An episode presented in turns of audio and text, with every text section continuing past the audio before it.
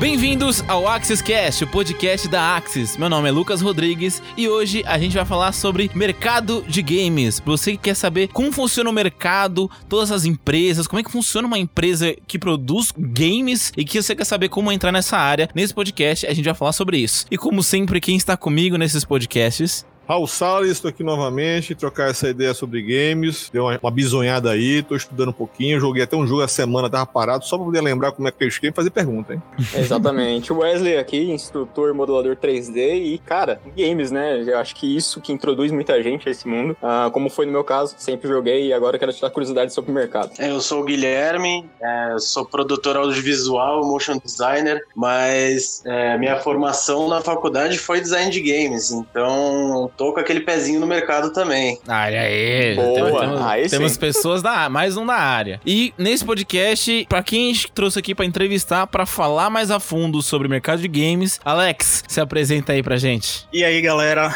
Ah, eu sou o Alex Rodrigues aqui da Diorama. Então, eu já trabalho com games há, há um bom tempo, né? Então, assim, eu venho de uma formação um pouco diferente. Muita gente tá acostumado aí, ah, vou trabalhar com games, vou ser formado na área de games. Então, tenho formação em História, tenho pós-graduação em História da Arte e em História da Animação, em Animação Digital, na verdade. E hoje eu cuido aqui na Diorama da parte de outsourcing, da parte de gerenciamento de arte junto com o time. Cuido também do projeto Arani e como todo mundo que trabalha na área de game, eu faço um pouco de cada coisa, né? É, por aí. O famoso faz tudo. Faz tudo, exato. Bom, é, vamos começar então com a primeira pergunta. Você, você trabalha pa- na Diorama, você é um dos cofundadores, certo? Isso, exato. Ela é uma produtora de games, né? Ou eu tô errado? Então, a Diorama, ela, ela começou como uma empresa de outsourcing mesmo. Na verdade, não era nem, nem outsourcing. Eu venho do mercado de outsourcing já, eu trabalhei na Pelelor, que era uma empresa que tinha aqui em Recife, que fornecia arte para outros estúdios. Para quem não sabe, outsourcing é uma terceirização. Então, a gente fazia... No momento, tecla SAP, hein? Pra quem não sabe o que é outsourcing, é isso aí, ó. É isso aí. Então, a gente fazia arte para jogos como DC Universe Online, Just Cause 2, é, Elder Scrolls Online e vários outros, né? Então, a Playlore eu acho que foi uma das primeiras empresas no Brasil a fazer isso. E eu venho dessa safra, dessa galera que fazia, que trabalhava na Playlore, fazia isso, né? A minha história mesmo como, como artista, porque eu sou artista 3D, ela começou há, há muito tempo, né? Sem querer dizer que eu sou velho pra caralho, mas... ah, palavrões, mas... É, não, pode falar, é à vontade, não tem É problema não. podcast, podcast é. Palavrão só é palavrão quando você tá xingando alguém, senão é forma de isso. expressão, entendeu?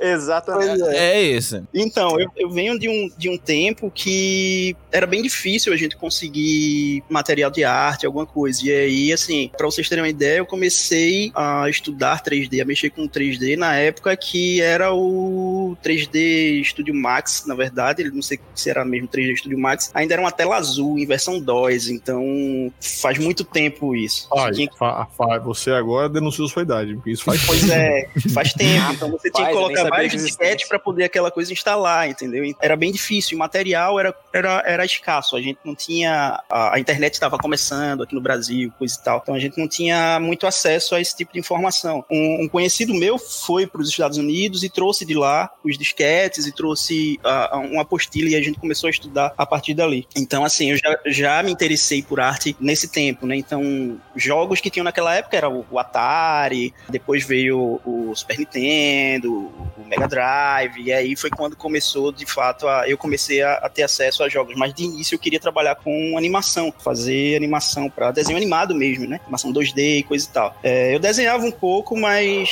não suficiente. E aí, quando eu tive acesso a, a- Quando eu vi o primeiro 3D, né, eu disse: é isso que eu quero fazer. E comecei a, a tentar fazer alguma coisa a partir dali. Mas não tinha empresas no Brasil trabalhando com isso, não tinha nenhuma que eu conhecesse. Na época do 3D Studio Max lá. Na primeira versão, e aí eu decidi se eu tenho que fazer alguma coisa pra minha vida, né? Eu tenho que estudar alguma coisa.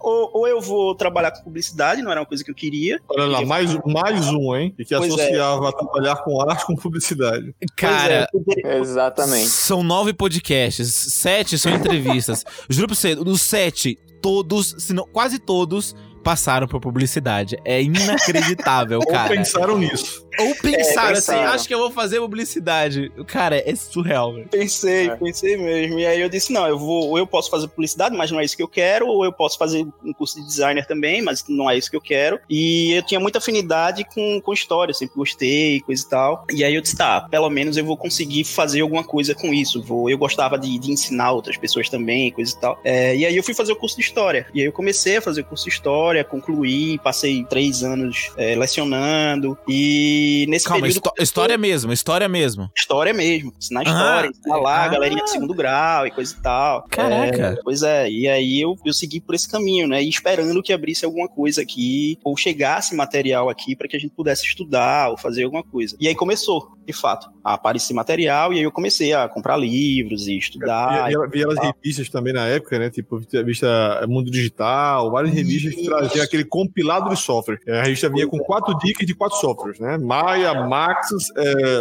Lightwave e mais outro, né? Pois é, o Maia não era nem da Autodesk, né? Então. então Era da Alias. Era da isso. Comecei a, a ir atrás desse material e comecei a estudar, e ir atrás de livros e ver de onde eu poderia ter esse conhecimento, já que não tinha ninguém aqui fazendo isso na época, né?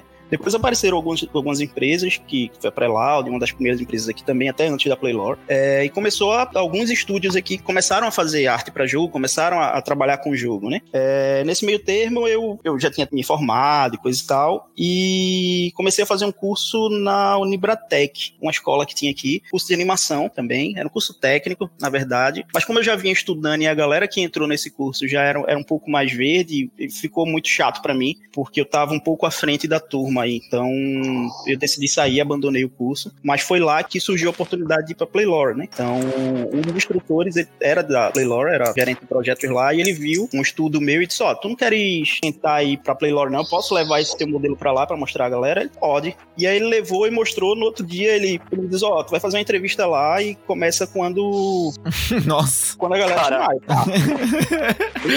Super aprovado, cara. É, aí fui, né? Quando chegou lá, e por sinal, o, o coordenador do curso era um dos sócios da Playlore, eu não sabia. Ou A, seja, a Playlore também era uma empresa de outsourcing. É, já era uma empresa de outsourcing. Ela começou não para ser outsourcing, ela começou para trabalhar com jogos para mobile. Né? Eu acho que a É. maioria, eu não sei se tem alguma empresa, não sei se é o caso de vocês, que já comece com o pensamento de trabalhar com outsourcing. Ou se isso é uma coisa que eu sempre tive, ou se isso é uma coisa que acontece. Eu tento trabalhar com a questão do jogo e com o tempo correndo, vão aparecendo oportunidades de trabalhar com produção auxiliando o projeto de terceiros. Como é, como é que isso funciona depois? Depois a gente sabe um pouco sobre isso. É, então, a- no caso da Playlore, começaram com isso, mas viram que teve a oportunidade de trabalhar com outsourcing e aí começaram a fazer e desistiram de fazer jogos. Veio isso, veio bem depois, eles retornaram essa, essa, essa ideia de, de fazer os próprios jogos. E aí eu consegui entrar lá, era um time pequeno no início, coisa e tal, entrei como estagiário, é, saí para poder fazer uma pós-graduação, fiz a pós-graduação. Depois que eu terminei a pós, passou um tempo, eles me chamaram de volta. E nesse tempo, ah, chegou aqui em Recife a AIS. Vocês sabem qual é a AIS, né? Aqui hoje é a Saga. É só isso. Sim. Uhum. nossa, cara, eu não sabia.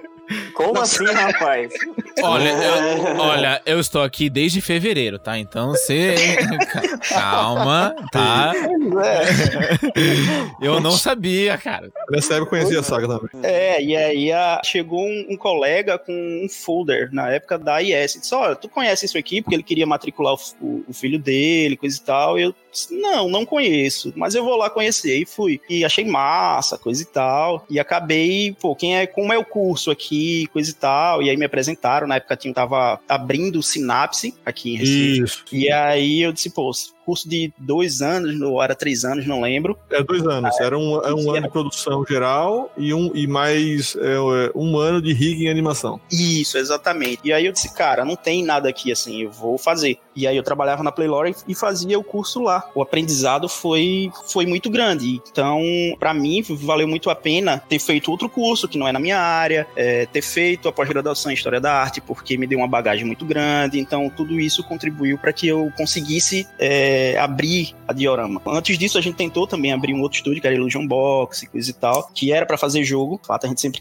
queria fazer jogo. Então, eu acho que todo mundo que vem para essa área quer fazer o próprio jogo. É isso. Por isso a minha pergunta, se vocês começaram já com esse pensamento outsourcing, se foi uma coisa que aconteceu e se você acha que isso é geral, né? Eu então, acho. Na, na sua visão, é, é a casa. É a, é a casa, assim. A, a, no caso da gente, como a gente já vinha de outsourcing, é bem. Foi natural, né, pra gente. Acho que foi bem o, o inverso. A gente vinha veio de outsourcing. No caso da Diorama, a gente começou. A gente quis sair de outsourcing. Então a Diorama ela surgiu para fazer. Foi na época que começou a questão de VR, essas coisas aqui no Brasil. Em Recife, acho que a gente foi uma das primeiras a, a, a ter um, um, um, Rift, por exemplo. É, a gente fez uma maquete para Odebrecht, a gente fez um, a Arena Pernambuco aqui em VR, essas coisas todas. Incubou um projeto num, numa incubadora aqui também, junto da Universidade Federal, e a gente queria de início que só vamos pegar tudo que a gente tem de bagagem de desenvolvimento de arte para jogo e vamos tentar desenvolver alguma coisa para arquitetura fazer uma, um negócio massa para trazer a, a, essa tecnologia de VR. Só que aí foi no período que deu aquela crise toda imobiliária e a gente disse, não, vamos vamos parar e vamos voltar pra, pra, Nossa. pra Vocês iam fazer negócio de arquitetura, aí dá crise imobiliária, cara. Que... Pois é, né? E aí, Bosta. Não, e também a gente começou a avaliar nicho de mercado e coisa e tal, e disse, ó, tá, é uma tecnologia que está no início, não vale a pena a gente investir tanto, porque é uma tecnologia cara, não é todo mundo que vai, que vai conseguir, então vamos voltar para o outsourcing, e aí a gente decidiu voltar. Você, você acredita, assim, na sua visão e obviamente a sua área de atuação, o outsourcing, ele é, ele é muito mais voltado à criação, de, da criação dos componentes do jogo, ou seja, personagem, é, assets, armas, ou ele, ele engloba também a questão da animação e a questão da jogabilidade, a questão da mecânica? Não, o outsourcing ele, é, ele pode ser tudo, na verdade. Ele, a gente faz outsourcing de código, por exemplo. A gente faz Ah, mas, você, mas você chegaria a produzir um jogo inteiro, por exemplo, e alguém colocar o- o- a etiqueta em cima do, do- da produção? Sim, Isso é possível? isso. É Opa, o possível. famoso É produtor fantasma. Vocês fizeram, mas ninguém É. sabe. Isso, dá pra fazer isso. A gente, a gente, a gente tem alguns, alguns, a gente já fez isso, na verdade, e é um dos serviços que a gente faz também, que vai desde o game design, a gente, a gente faz o game design até o, o produto final. Você pode Caraca, ser contratado para fazer isso também. Então, assim, hoje a gente não faz tanto porque a gente tem um, um IP próprio que a gente tá trabalhando, que é o Arani, né? Então, Sim. então a gente tá mais focado a isso também. É o E- único ou tem mais projetos próprios? próprio mesmo a gente tem em desenvolvimento só tem ele, mas a gente tem mais um mais um outro IP que a gente não a gente tinha startado há um tempo atrás e aí a gente a gente engavetou por conta do Arani. Hum. Esse daí tá na, na manga, né? Carta tá, Tá na, na manga. manga, é, tá na agulha. Tá lá pra, pra um dia, quem sabe, sair. É, é, é bem complicado você produzir jogo no Brasil, por N motivos, né? A principal, no caso da gente, vou falar no caso da gente, é a questão de mão de obra qualificada e investimento para isso. Então, como a gente trabalha com produção de arte para outros jogos, e principalmente jogos AAA e coisa e tal, a gente é muito cobrado com relação a isso também. A pressão em cima do planeta é muito grande nesse sentido.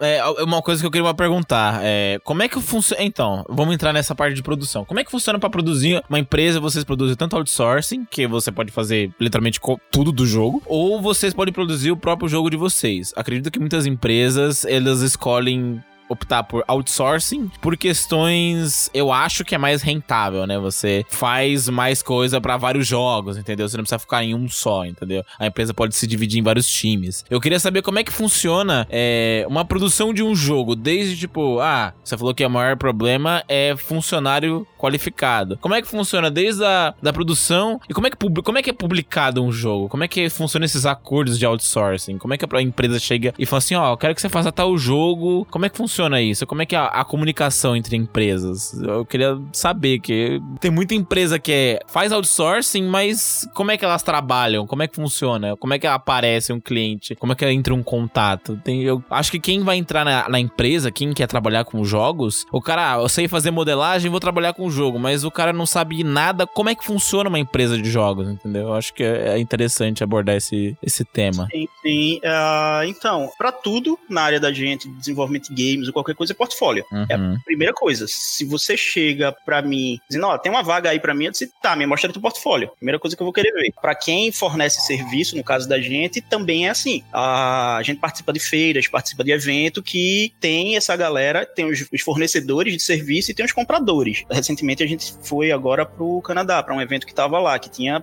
grandes players lá e tinha, tinha uma galera procurando estúdios que fornecem serviços. Então, é nesses eventos que a gente que a gente chega e apresenta. Então a gente chega para eles, ó, o portfólio da gente é esse aqui, a gente a gente faz arte, a gente faz animação, a gente faz código, a gente faz é, trabalho de game designer, a gente faz level designer, a gente faz isso, a gente faz isso tudo para um jogo também. A gente faz ou o jogo completo ou a gente faz partes do jogo. E dependendo da necessidade deles, alguns dizem, ah, eu quero a gente tá precisando de, de mão para fazer parte de código. A gente tem. Ah, a gente tá precisando de animação. Ah, a gente tem. E aí vai muito da necessidade deles também, do, dos outros estúdios. É... Em relação a, a sua equipe da empresa, você tem a parte fixa e uma parte que é contratada para um projeto específico? Não, hoje todo mundo é fixa. É, não é, não é terceirizar, terceirizar, uma empresa que serve para terceirização.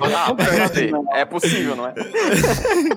na, na, verdade, nem, nem, nem pode fazer isso, né? A não ser que ah, é? o seu cliente esteja ciente disso. Ah, mas não pode, eu não posso ter. É, se, eu, se eu tô sendo contratado, eu não posso contratar outro para fazer isso, contratar outra empresa. Principalmente por causa do até porque do. É, eu ia falar exatamente isso. Acabei até falando por cima do Raul. Foi mal. Fala aí. Não, eu ia falar exatamente isso. Provavelmente por causa do sigilo de contrato, né? Você não pode explanar que tá tendo um, uma produção de um jogo para outra pessoa que não assinou que vai ter algum ressarcimento, alguma multa, alguma coisa do tipo, se essa informação vazar. Então, né? É, não complicado. Pode. É, faz sentido. Não pode. É, mas rola, tá, gente? Só uma coisa complicada com relação a isso no mercado, o, o que o Alex falou é uma, é uma questão de, de ética profissional, a questão da lógica do, do sigilo. Até porque algumas empresas maiores, o, o Alex pode até falar um, um, pouco mais sobre isso, fazem todo um processo de contrato, de NDA, de regra, de análise, inclusive, do ambiente de trabalho. Algumas, algumas empresas grandes solicitam, inclusive, declarações de que a empresa não tem funcionário menor trabalhando, é, questão de comprovação de carga de horário de trabalho, se os impostos estão pagos ou não, se ela não tem uma pendência trabalhista. Tem empresas grandes que fazem tudo isso para saber se ela está colocando o nome dela na empresa com problema. Só que isso não quer dizer que no mercado de jogos, como em outros mercados, aconteçam coisas um pouco fora do processo. Porque, assim, uma empresa analisa um prazo e analisa a quantidade de pessoas que vão participar e percebe que com a equipe que ele tem e com outras demandas que ele tem, ele não vai, ele não vai atender. Ele tem duas escolhas: não aceitar o trabalho e ver outra pessoa fazer, ou fazer aquilo que teoricamente não poderia. E contratar os famosos freelancers como PJ por um tempo definido para trabalhar dentro da casa. Quando termina o contrato, ele assina um NDE também de sigilo. Quando termina o serviço, ele é dispensado. E ninguém nunca vai saber na teoria, né? A não ser que o cara dê com a língua nos dentes. Uhum. É, pois é, é, é, bem isso mesmo. Então, assim, o, o princípio e uma coisa, uma regra geral, né, para quem trabalha com, com, projetos, é o sigilo. Então, você vazar uma informação de um jogo que custa milhões, o prejuízo é bem grande, né, para quem está produzindo. Então, assim, a, uma das principais coisas da gente aqui é segurança e sigilo. A gente preza muito é, por isso. E a gente espera a maturidade das pessoas que trabalham com a gente é, nesse sentido, de segurar a informação. Às vezes a gente trabalha em projetos massa que a gente queria estar tá falando, mas não pode. Hoje a gente tem projetos que eu gostaria muito de chegar e dizer: Ah, eu tô trabalhando nesse projeto aqui. é tão empolgante que você tem que é, se segurar, né? Entendeu? A gente, quando chega o projeto aqui no estúdio, a gente recebe o projeto, é, olha e dá aqueles pulinhos e disse. esse projeto é massa, mas eu não posso falar. Gostaria de falar com vocês. Já peguei vários projetos como, como participante, como fantasma. Eu tô achando produtor fantasma. E, sinceramente, eu ficar muito triste de não poder abrir a boca. Tanto pois de é. website, de animação, como de vários projetos. Que assim, ninguém sabe que eu produzi, eu não posso mostrar que eu produzi. Só as pessoas mais próximas que sabem, porque às vezes eu viro fazendo, participar de alguma coisa, comentário, mas, mas é, uma, é, uma, é uma escolha que o, o profissional tem que tomar. É isso. Nossa, é. cara, que tortura. Uhum. tortura. Chega a ser torturante, cara. Você é, não querer é, ficar empolgado. A, a, a, gente tenta trabalhar com os artistas, com o pessoal, esse lado também, né? Dizer, ó, é um projeto massa que você trabalha, tá trabalhando, mas não pode falar, não pode comentar com ninguém. Em alguns casos, não, a gente não pode nem usar em portfólio. Quando o cliente não permite, a gente não pode usar. A, a gente não tem muito o que fazer. Não pode, não pode, tá lá no contrato, é assinado o NDA e não pode usar mesmo quando o jogo for lançado. Não dá. Então, Então, esse lado de, de, de ser maduro profissionalmente para conseguir lidar com essas situações é bem importante nessa área da gente também. Eu queria, eu queria fazer uma pergunta é, pro Alex, voltando um pouco naquele assunto de trabalhar com outsourcing e fazer jogo autoral. A gente sabe que, principalmente aqui no Brasil, é muito difícil se trabalhar com games, né? É, se você não, não tem um investidor ou um edital que você ganhou, você não tem dinheiro para produção. Né? É impossível você pagar suas contas, pagar os funcionários. No caso, a Diorama, é, vocês fazem um outsourcing para conseguir bancar o próprio projeto, que é o Arani, e bancar uhum. a, a vida de vocês e tudo mais. Tirando isso, né, tirando o outsourcing, é, existe alguma outra opção para nós, desenvolvedores brasileiros, a, além disso, ou cair no famoso fazer joguinho mobile, vender itens a rodo na, nas lojas do joguinho mobile para conseguir juntar essa grana para focar num projeto um pouco maior, um projeto mais autoral? Existe alguma outra solução de caminho ou a gente acaba tendo que traçar por esses dois lados mesmo? Então, na verdade, eu, eu, eu não sei, porque é, é, é bem complicado o desenvolvedor brasileiro conseguir recurso para conseguir desenvolver um próprio jogo sem, sem ter uma outra fonte de renda. Ou você trabalha em qualquer local para poder conseguir fazer é, juntar uma grana e fazer o seu, seu jogo, ou você presta serviço com uma empresa feita a gente faz. Então, pra gente, aqui da Diorama, tem a questão que é a seguinte: a gente quer fazer o nosso jogo, mas a questão do outsourcing pra gente, como você tinha falado, é, é a questão da,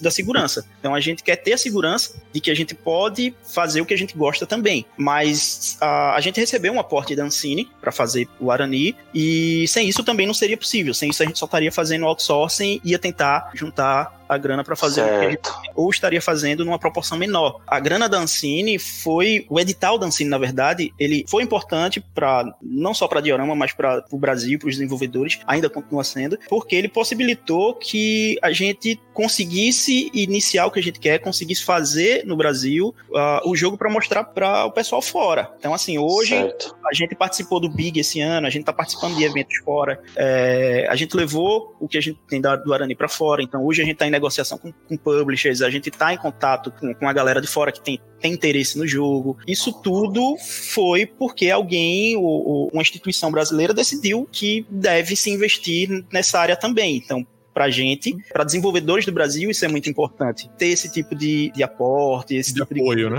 De apoio. Quantos funcionários tem a Diorama hoje? Hoje a gente está com uns quase ou 40, um pouco mais de 40. Eu tava perguntando isso por quê? É, vocês hoje estão com equipe duplicada, é isso? Ou seja, tem uma equipe trabalhando no Marani e uma equipe trabalhando com clientela externa? É, Porque, assim, é, pensando nisso de maneira mais direta, pensando nos grupos que trabalham em cada etapa do jogo, ficaria complicado para a equipe só trabalhar no jogo do Marani, que é um, um, um, objetivo claro de vocês, porque não sei se todo mundo aqui já chegou a ver o Marani. É um, é um jogo que tem um potencial incrível. O, o teaser tá. Não, lindo, lindo, lindo, lindo. É incrível. Mas eu sei que ficaria complicado atender um público externo com um projeto tão grandioso quanto aquele. Então, assim, você, como é que tá hoje a, a distribuição do pessoal hoje? Meio a meio, como é que tá? Não, hoje a gente tem dois times, né? Hoje a gente tem o, o time de Arani, ele sempre foi pequeno, na verdade. Ah. A gente nunca teve. A gente tem trabalhado com gerenciamento de time, desculpa, para que ele não fique tão uhum. grande, até porque não, não dá para ficar com um time grande, de fato, para produzir o que a gente quer. É muito mais fácil gerenciar o que a gente já tem em tamanho de time. E aí, a, a parte de outsourcing da Diorama cuida também da arte do Arani. Então, assim, a gente tem uma skill muito grande em arte e a, as outras, as outras áreas, no caso, level, código, isso tudo, é um time específico para trabalhar com isso. E tem um, um, outro pequeno time dentro da Diorama, que é o time de arte, que trabalha focado em Arani também. Então, cuidando de VFX, cuidando de, de modelagem, cuidando de conceito, cuidando disso tudo. Então, hoje a gente tem um time pequeno trabalhando em Arani e o restante é todo outsourcing. É, é basicamente isso. Certo. Deixa eu fazer uma, uma pergunta. É, emendando nessa pergunta dos times, é, Alex, vocês sentiram alguma dificuldade ou acham que é possível de acontecer é, o fato de vocês terem uma, uma empresa pequena, é, uma empresa não, um time pequeno cuidando do Arani, isso acaba deixando o desenvolvimento do jogo um pouco mais devagar, obviamente, né? Você acha que é possível que isso seja impact, impact, impact calma aí, deixa eu pensar direito. Calma, calma, calma, calma. impacte o Arani de uma maneira negativa, no sentido de você é, acabar deixando ele um pouco mais obsoleto por estar demorando mais a, a produção? Ou você acha que não tem nada a ver? A gente já tá num, num momento hoje em dia que não é uma coisa que importa tanto que nem antigamente, que os saltos de gerações eram absurdas e as coisas ficavam muito obsoletas rapidamente. Vamos lá. O Arani, a gente, a gente. Uma coisa a gente já tinha em mente. E isso aí então puxaram a responsabilidade pra gente de uma forma. Depois que a gente lançou o vídeo lá, ah, impactou no,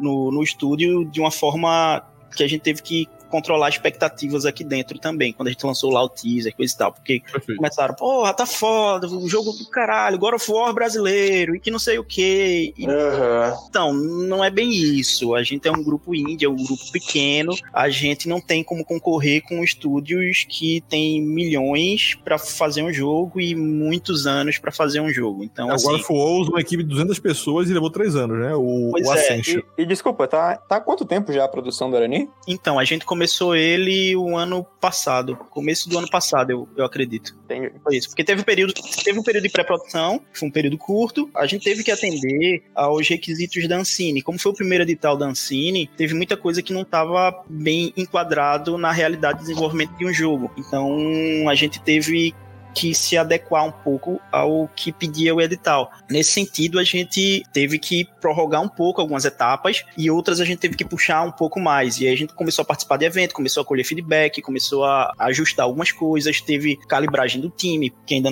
o time de desenvolvimento não tinha trabalhado junto. A gente errou algumas coisas, teve que corrigir. Então teve todo esse percurso também. E aí quando a gente lança o, o vídeo, a- o vídeo já estava pronto. Quando a gente lançou, ele já estava pronto há um tempo. A gente, a gente disse, ó, vamos lançar, vamos ver. A gente tava em- já em conversa com o publisher, com isso tudo. E a gente disse, não, vamos lançar, a gente tem que lançar. Teve uma publisher que pediu, ó, não, não lança agora não, segura um pouco. E a gente passou uns dois meses sem lançar. E quando ó, pode lançar. E a gente lançou. Pra gente foi uma surpresa a nível Brasil, para início de história, porque a receptividade foi muito boa. Então a gente não esperava que ia ser. Por que ia não? ter- Porque o brasileiro tem complexo de vira-lata. E a gente recebeu muita crítica. Ah, fez você criar uma expectativa baixa do seu projeto? não, a gente acredita muito no projeto, mas a, a gente sabe que o, que o brasileiro não acredita no que tem. Ah, Quando a gente, para você Uhum. ter ideia, quando a gente foi apresentar o projeto, quando ele estava no papel ainda, a gente disse, não, a gente quer fazer um jogo com temática nacional e coisa e tal, e aí começou a falar, "Ah, vocês vão fazer um jogo, vocês vão fazer um jogo de índio, né?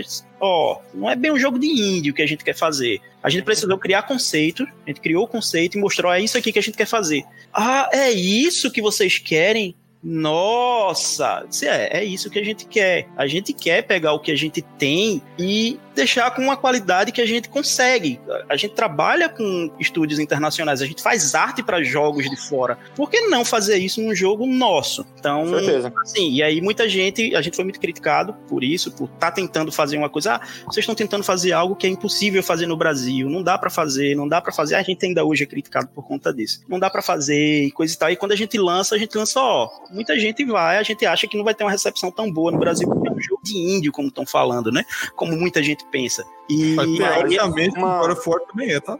Pois é, pois, Pois é. é. Você pega os jo- jogos com outras mitologias, todo mundo conhece. Mas Exatamente. quando você traz, você, quando você traz pra gente, que não, não, não chega nem a ser. eu- eu- a gente não considera como ah, é um jogo sobre, só, sobre mitologia brasileira. Não, é sobre a história oral de povos nativos. E, a, e assim, não é Brasil. Isso daí é bem claro. Não é Brasil. É América do Sul. Então, Isso. a gente não tá falando de nativos eh, brasileiros. Não, a gente tá falando de nativos da América do Sul. Num período que antecede todos esses outros que a gente conhece aqui, que deu origem ao que a gente conhece hoje, coisa e tal. E aí também a gente tem a liberdade de explorar eh, certas outras culturas que, que se cruzam em determinado ponto, né? Então, uma das coisas quando a gente começou a conceituar o Saci, por exemplo, que é o que tá lá no vídeo, Eu ia falar sobre isso agora. Fantástico, inclusive. quando a gente começou a fazer o conceito dele, a primeira coisa que a gente disse, ó, a gente não quer, a gente quer trazer o que a gente leu, o que a gente entendeu de história oral, da- das histórias contadas pelos nativos. Que tinha uma criatura que era assim, coisa e tal, e a gente começou a conceituar e começou a mostrar algumas pessoas. E disseram, não, mas quem é esse? É o Saci? Não, esse não é o Saci. Eu Disse, é, é o Saci. É, mas é sabe, isso. sabe por quê, né? Porque o nosso Saci, o Saci de todo mundo é o Saci da Dona Benta, né? O Saci do É. Cid do Pancapau Amarelo, né? Mas eu tô Pois com o é. design dele aqui agora aberto e tá em incrível, cara. Eu, eu, inclusive, colocaria como inimigo a Cuca.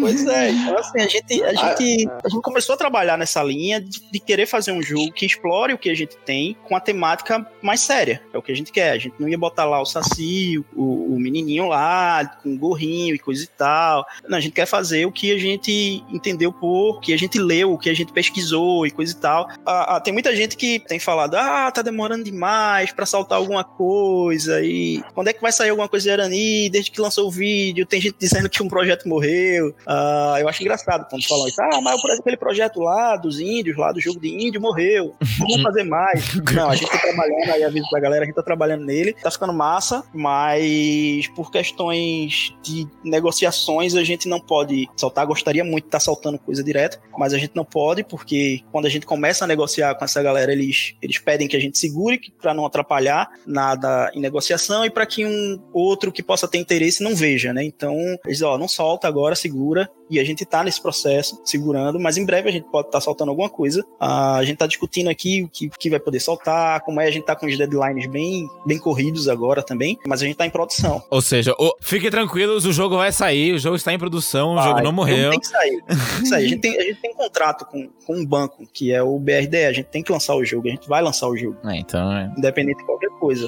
É nesse processo que a gente tá, a gente tá correndo para fazer o negócio funcionar. Ele é considerado um indie ou não? Ou tô... É. é considerado um indie? Com certeza. Entra na categoria indie, então, né? Ah, legal, eu não sabia. Quando eu vi é, o jogo, me lembrou muito do a Ninja Theory. Eles falam que eles não são um AAA, mas eles também não são totalmente indie. Eles estão ali no meio, entendeu? Por já ter aquele. O jogo, você olha pra ele e você fala assim, ah, é um triple A, mas eles têm todo o jeito de trabalhar, todos os recursos de uma empresa indie. Acho que talvez eles sejam aí também, né? Vocês estão naquele limbo, é... aquele, aquele limbo assim de como é que a gente se determina, indie ou triple A? Ah, a gente, a gente é... é um. Não sei. É, tem gente que vem conversar com a gente, não, porque o jogo de vocês é triple A. Disse, não, não é triple A. Você é indie, eu disse, é, é indie. É, é indie mesmo. É um, porque... é um, é um indão, um indie indie grande, assim. É um indie, é um indie mais bombado, assim.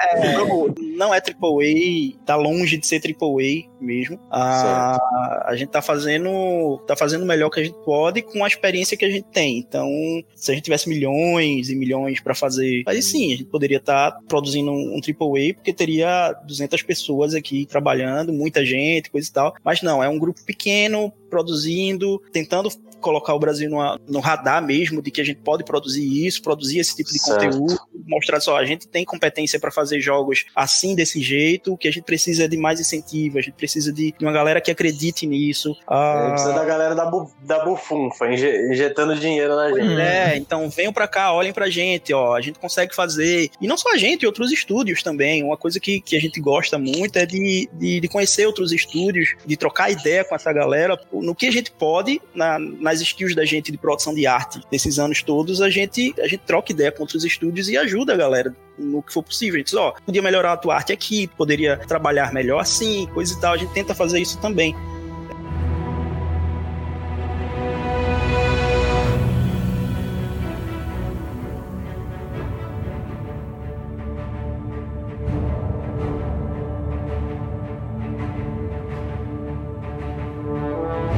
Gancho que você está falando com relação a essa questão da, da história, do enredo, da pesquisa, inclusive eu, eu, eu acompanhei a sua palestra na, na, Universidade Federal lá de, de, Pernambuco, falando sobre toda a riqueza de pesquisa que eles fizeram, ou seja, não é uma coisa feita solta, ela é embasada em pesquisa e, obviamente, com a liberdade é, de interpretação artística, né, com adaptação. Uhum. É, deixa eu te perguntar, o quanto você acredita na importância do enredo e da temática do sucesso de um jogo para ter escolhido esse caminho, ou se vocês realmente estão fazendo isso por questão de escolha pessoal. E, cara, nós vamos fazer porque nós acreditamos que a nossa cultura é incrivelmente rica e vamos aplicar. Porque eu já ouvi certa vez um, um estudioso, um especialista em jogos, que falava muito sobre a questão da, da, da mecânica do jogo, né? Gamificação, né? A, a questão da, da, psicologia envolvendo a mecânica do jogo, dizendo que roteiro é superficial, que roteiro é algo secundário. Ele serve muito mais para criar um pano de fundo que necessariamente para aplicar aplicação real do jogo. O quanto você, na sua visão de profissional, acredita que isso é verdade e o quanto você acha que isso tem a ver com o seu jogo. Ou seja, o seu jogo é um jogo focado em história ou focado em mecânica, focado em jogabilidade? Qual que é a importância disso no mercado? Então, a gente tem tentado balancear isso, de fato. Mas pra gente, o principal mesmo é se fazer conhecer com uma mecânica que, pô, é uma mecânica de hack and slash, não é nenhuma mecânica nova, é uma mecânica que muita gente já conhece, já sabe como funciona. Nesse caso, no caso da gente, a gente tá trabalhando e abordando um tema e uma, uma mitologia que é inexplorada, é, é desconhecida, por nós mesmos, inclusive. Muita gente não sabe, por exemplo, o Deus do Sol brasileiro. Ninguém, ninguém sabe quem é o Deus do Sol na nossa mitologia, mas se você perguntar na mitologia egípcia ou em qualquer outra, todo mundo sabe, porque isso é ensinado na escola, são, são civilizações clássicas e coisa e tal. A gente não conhece. A gente já, já ouviu muito, e algumas críticas com, com, com relação a isso, dizer, ah, mas só tá fazendo porque é, é, é brasileiro. Então, não, a gente tá fazendo porque a gente quer, a gente tem uma cultura muito boa, a gente tem uma cultura muito forte e tem um apelo apelo muito bom. Isso tem um apelo muito bom. Então, para todo mundo e todos que a gente mostrou em eventos, ficaram encantados com o que a gente tem de, de mitologia, o que a gente tem de herança cultural aqui. Então, muitos estúdios que a gente já mostrou olham e dizem: não acredito que vocês brasileiros tenham, tenham isso. É, a gente disse: não, a gente tem, de fato. Então, assim, a gente, a gente tá tentando balancear mecânica, a gente tá tentando ba balancear roteiro, a gente quer fazer um negócio que seja bom dos dois lados. É claro que a questão do roteiro, a questão da narrativa, pra Sim. gente vai pesar mais, com certeza. É, é um, é um jogo rico em exploração, né? Em descoberta. Eu, não, eu não, não sei se, se eu posso colocar como exploração, de fato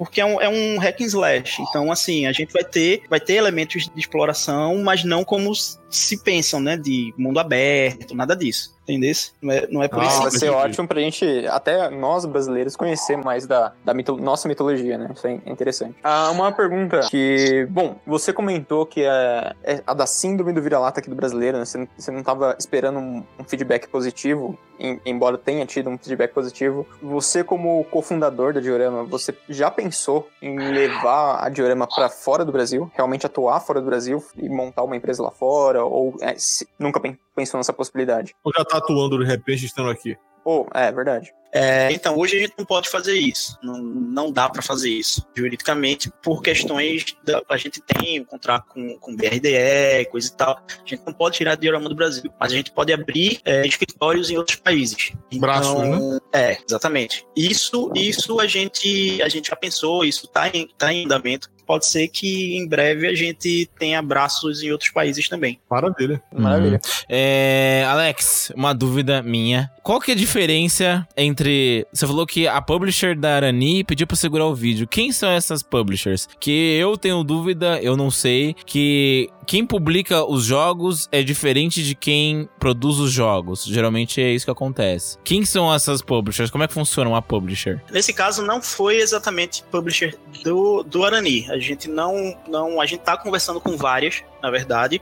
A publisher é quem vai pegar o seu jogo e vai jogar no mercado, vai colocar ele no mercado, hum, basicamente. Entendi. Então, a gente desenvolve, a gente pode fazer o self-publishing também, pegar o, o, o, jogo da gente e a gente mesmo publicar. É, é, tem uma galera que faz isso, que, que opta por fazer isso. É, e aí você vai ter que ir por caminhos do tipo, ah, o marketing é com você, ah, tudo, tudo é você que faz. É, e no caso de uma publisher, você negocia com, com ela, ela cuida de fazer isso, de fazer a distribuição, de fazer a, a parte marketing. Vai depender muito de contrato também, de como você trata com eles, e, e depende muito da negociação. Mas tem muita coisa que, que eles fazem. Tem experiência dessa galera que já publicou, já colocou vários jogos no mercado, então ele já tem uma, uma skill que às vezes o desenvolvedor não, não tem ainda. É, entendeu? E aí é que vale a pena você conversar com vários e ver uma proposta boa, ver como é que, como é que vai ser, coisa e tal, para também não pegar a primeira publisher que, que aparecer. Né? Por isso que é bom participar de evento, é bom conhecer. E a gente tem conversado com muitas, a gente vem conversando com muitas esse tempo, e algumas, algumas a gente já, já descartou, já só não, não dá. Outras também já disseram, ó, a gente não tem interesse em trabalhar com vocês, não porque não seja bom o jogo de vocês, é porque não é o nicho do que a gente trabalha. É um jogo premium. É, pois é, a gente, a gente trabalha com um jogo mobile ou com jogos... Com jogos free to play, né?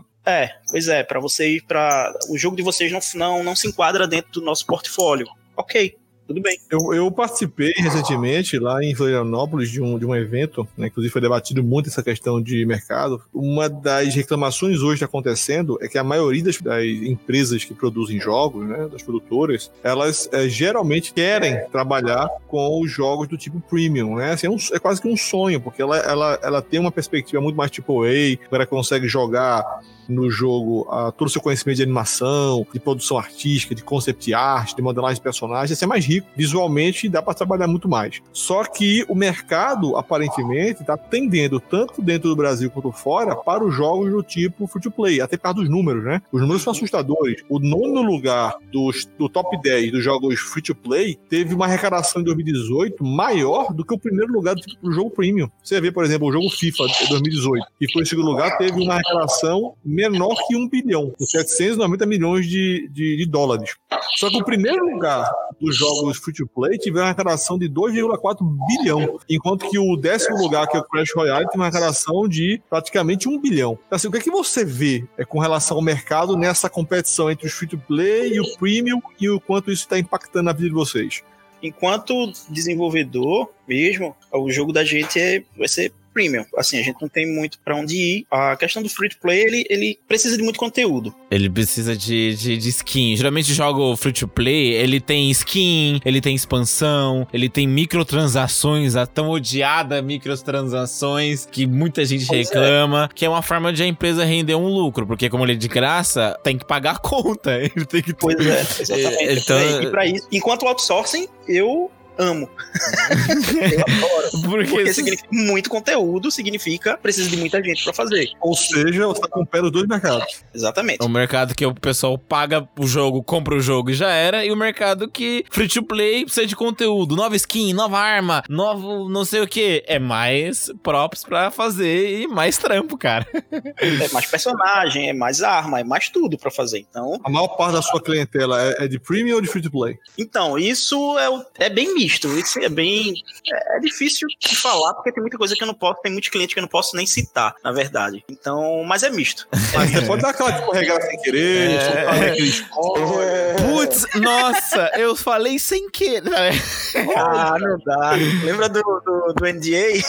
ah, é verdade, é verdade. Ia ser, isso ia ser no mínimo é, ir contra a própria palavra. É, não pode, não pode. É, ninguém, qualquer coisa fala que, mas se Tom Holland pode falar dos filmes, ele também pode dar escorregadinha.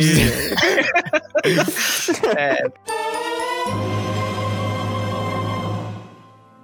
Agora, uma coisa assim, vamos recapitular. Quem tá até agora no podcast, mas eu quero recapitular um pouco. Quais são os, a, li, a, lista de jogos que você trabalhou? É Just Cause 4? Quais são os jogos que vocês trabalharam também? Então, vamos lá. É, enquanto diorama, enquanto. Se, se for pessoal, trabalhei acho que mais de 10 jogos já, tipo aí, né? Então, enquanto diorama, a gente recentemente, esse ano, a gente acabou se fundindo com a Black Zebra, que era um, outro estúdio que tinha aqui em Recife, que fazia a mesma coisa que a gente. Então, isso, inclusive, a gente participou de eventos juntos. Alguns, algumas outras empresas de fora do Brasil sugeriram pra gente, só, por que vocês não se juntam? Vocês teriam um time muito maior, a gente conseguiria passar trabalhos maiores para vocês e coisa e tal. Ah, foi assim e... que a equipe você aumentou pra 40 pessoas, no caso, então. É. Foi da fusão. É, por aí. Fantástico. E aí que é porque a gente tem um time, um time que funciona em loco mesmo aqui, tá aqui com a gente, e a gente também tem um time que a gente treina, né? Eu acho que passa um pouco dos, dos 40, se a gente for pensar desse jeito. Quem quiser entrar, trabalhar com a, com a Diorama, Black Zebra, como é que eles fazem para entrar em contato com você? Então, Vou mostrar portfólio, como é que funciona esse contato? Vamos falar de portfólio. como é que funciona? A gente tem o site da gente lá, então a gente está recebendo sempre portfólios, a gente tem algumas vagas em abertas que já estão sendo fechadas. A gente vai, o canal de comunicação é por lá para mandar portfólio pra gente, o cara tem que ser bom para trabalhar. A exigência da gente é o mercado internacional. A gente precisa que o cara tenha pelo menos um portfólio apresentável, né? Uma coisa, é, você poderia dizer o nome de algum artista que trabalha com vocês? Porque uma coisa interessante para quem tá iniciando é, é justamente saber quem já está no mercado e olhar pro portfólio dessa pessoa como um objetivo. Então, você poderia dizer o nome de algum artista de vocês? Posso, posso sim. Tem um Francisco de Souza que trabalha aqui com a gente. Peraí, que agora fica dando branco. nome da Tranquilo, tranquilo. Relaxa. Poder da edição, fica tranquilo. É, mágica. Mano, isso aqui vai passar num pente fino. É porque eu lembro do nome, não lembro do sobrenome. Aí Ah, é foda. é. Tem, Entendi. tem o Ícaro, tem. Mas quem? Tem. No site de vocês tem o time? Como é? Tem, tem, não, tem, tem as artes com o logo da Diorama, né? Porque no caso é propriedade da Diorama. Ah, mas vocês não. Eu- eu- inclusive, mas eu acho que nesse, nesse sentido, eu acho que o próprio portfólio que tá no site Diorama já mostra da muito Diorama. claramente, já mostra muito claramente as necessidades, tanto na parte de modelagem, de hard surface, de objetos, quanto na parte de criação de personagem concept, modelagem com os personagens. É muito rico na, na parte de, inclusive, variação de estilos, né? Sim, sim, faz total sentido. Pois é, um- um- uma das coisas que, que acontece muito é a galera chegar pra mim ou pra qualquer um aqui e perguntar: queria trabalhar lá, e a gente pede pra ver o portfólio, e o portfólio às vezes é um pouco inconsistente. Ou é inconsistente, ou simplesmente não tem portfólio. A gente chega e diz: cadê o portfólio? Ah, não, tô fazendo. Tá, É muito legal isso. Quando tiver, tu manda. E aí tem alguns que dizem: Ah, não, eu, eu tenho portfólio, manda. Tá, o que é que tu quer fazer? Eu quero trabalhar com personagem. O cara tem um personagem, tem um monte de prop, um monte de, de veículo, um monte de coisa que não tem nada a ver, mas quer fazer personagem. Eu disse, tá, eu não vou te avaliar por um personagem só. Então, os bons que a gente recebe, a gente tá selecionando, pensando em abrir seleção de novo em em breve para outras áreas. A gente tá numa correria muito grande aqui, porque um pouco da, já passou um pouco do- da metade do ano e começa Alô? a ficar corrida, né? Qual era mais carente? A área mais carente, de vocês, ou em termos de, pessoal, que tá com mais necessidade de mão de obra? a gente precisa de gente para que saiba hard surface, que é o carro-chefe da gente, mais voltado para veículo. Precisa de. vou mandar meu portfólio, hein? O pessoal já tá, o pessoal já tá fazendo já aqui já os portfólios. minha, minha aqui. mais voltado para veículo, alguns props mais com pegada hard surface. Fala com meus alunos, hein? Pode falar, cara, e vai mandando portfólio pra gente. Ah, Isso E a aqui tem gente- muita gente aqui na Axis que é boa nessa parada de props. É, eu acho que mais isso, pronto, VFX, a gente também a gente também tem, um, tem uma necessidade de VFX. Ah, tem muitas outras que agora eu não lembro, cara. Tem que falar, porque assim, eu, eu aqui cuido mais da parte de gerência do que da parte de direção de arte. Então, Entendi. a galera que tá envolvida com a direção de arte é que pode dizer mais o que precisa. Chegar e dizer, ó, a gente tá com necessidade disso, disso, disso. Então, Ou seja, Ah, você, ah. meu querido, que tá em casa agora pensando em trabalhar para diorama, não importa o que você faça, mande o o portfólio, o currículo, que provavelmente vai ter uma vaga para você. A gente recebe muitos, muitos mesmos, e é, é difícil fazer a triagem dessa galera, porque quando a gente entra que vê que tá inconsistente, a- a eu gostaria de passar feedback para todo mundo. É, é, eu, eu sinto que poderia melhorar a galera passando feedback, mas não dá. Sim. Não dá. Então a gente tem separado, a gente tem feito. Desde que o site entrou no ar, a gente já recebeu muitos e a gente tem separado, tem visto. Eu acho que é, esse é o grande trabalho mesmo, é ter uma pessoa só para fazer isso que hoje a gente não tem. Pegar alguém e dizer, ó, vai selecionar esses portfólios e tem que ser um artista muito bom que faça isso aqui dentro. Tenha um olho muito apurado, porque assim, a gente acredita em potencial também. Tanto é que a gente tem vaga pra, pra júnior, a gente tem vaga pra, Ah, pra- porque a gente quer treinar a galera. E Boa hoje no Brasil, a gente, a gente- assim, a gente tem vaga para sênior, pleno, júnior. A, a- gente acredita em potencial. Se eu enxergo potencial em alguém, que eu vejo que o portfólio pode melhorar, eu invisto nessa pessoa. Bacana isso. Então a gente tenta, a gente tá tentando fazer uma triagem de portfólio nesse sentido, né? De olhar os portfólios e, olha, e, e parar mesmo e ver. Então, tem respondido alguns, outros a gente tá tentando ver como se teria viabilidade de fazer um pequeno um pequeno feedback de onde a pessoa tem que melhorar para poder entrar aqui. Por aí é que a gente tem tentado captar uma galera assim. A maioria é daí de São Paulo. Então, pra onde que a gente manda, então? Qual é o e-mail, qual é o, o site, como é que eu faço pra mandar meu portfólio, pra alguém mandar É, o portfólio? As como redes é sociais, como é que as pessoas, os nossos ouvidos bacana. encontram a Diorama, vê todos os trabalhos dela. Então, a gente tem conta da gente lá no Instagram, tem o site da gente, que é o dioramadigital.com, o, o ArtStation da gente também, que é só procurar Diorama Digital, o Twitter da gente também, que eu também não lembro, é a- acho que é Diorama Digital também, deve ser. O, o- o Instagram é Diorama Digital também. O. ArtStation também é Diorama Digital. Ótimo, perfeito. Perfeito. É, Você coloca Diorama Digital, você vai achar tudo. Isso. E, o, e pra ser um pouco diferente, o Facebook é arroba Diorama Digital também. Ficou fácil. perfeito, perfeito, perfeito. E tem o da Arani também, né? Eu acho que é Arani Game. Hum, Bom, ah, né, o Arani tem o sol dela, então. Então, eu acho que, eu acho que é isso. Maravilha, então. Então é isso. É isso aí. É isso aí. Alex, muito obrigado. Foi um. Você deu todas as informações que a gente queria. Não todas, porque tem o famoso embargo, não pode dar, não pode falar muito, mas você conseguiu falar o, o, o que você pode falar, mas você falou o suficiente. Muito obrigado por comparecer Eu aqui. que agradeço. Obrigado, Alex, por ter aceitado o convite aí. Eu sei que vocês estão com a agenda bem apertada, né? Tem encaixado um tempinho pra gente, pra o povo poder conhecer um pouco do trabalho de vocês. Valeu mesmo pela atenção. Tamo Eu que, junto. agra- eu que agradeço. Então é isso aí, gente. Valeu, Alex. Valeu, Alex. É, esse podcast vai ficando por aqui. Se você tem alguma dúvida, sugestão, a, gente, a Axis está nas redes sociais. Se você quiser comentar sobre o podcast, pode mandar suas perguntinhas. Talvez a gente leia no próximo, não sei. Só jogando no ar. Pode entrar em contato. Todos os meios de entrar na Diorama, acessar o portfólio, o site da Diorama, também vão estar aqui no nosso site, axis.art.br. E se você tem interesse também em saber cursos de modelagem, curso de VFX, coisa que foi citada que a Diorama também trabalha. Na Axis a gente também tem cursos disso, você pode dar uma conferida também no nosso site. Então é isso, gente. Muito obrigado por esse podcast. Valeu, pessoal. Falou! Falou. Valeu, galera. Abraço. Abraço.